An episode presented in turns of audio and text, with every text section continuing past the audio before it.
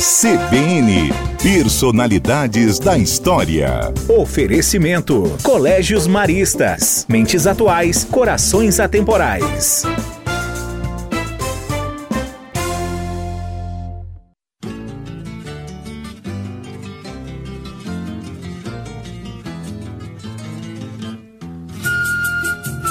Nascido em Guarapuava, no centro-sul do Paraná, em 1927, Epaminondas Xavier de Barros, mais conhecido por Tio Barros, tem seu nome marcado na história de Ponta Grossa.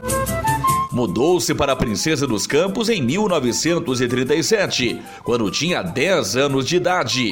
Na década de 60, começou a se dedicar a projetos sociais na cidade, entre eles visitando detentos e em uma dessas visitas encontrou 15 crianças que estavam detidas em uma cadeia que ficava na Praça Roosevelt. Na época, não havia um local para abrigar crianças de rua.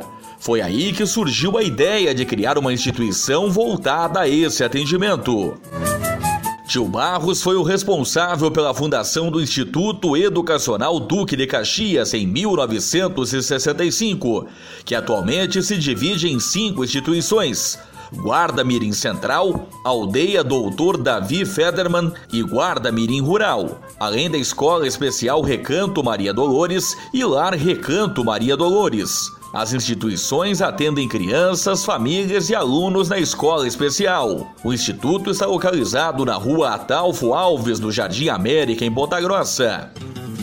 Tio Barros se tornou cidadão pontagrossense e recebeu o título de cidadão benemérito do Paraná. Faleceu em 22 de novembro de 2019 por complicações causadas por uma pneumonia, mas deixando um legado irretocável para a sociedade pontagrossense.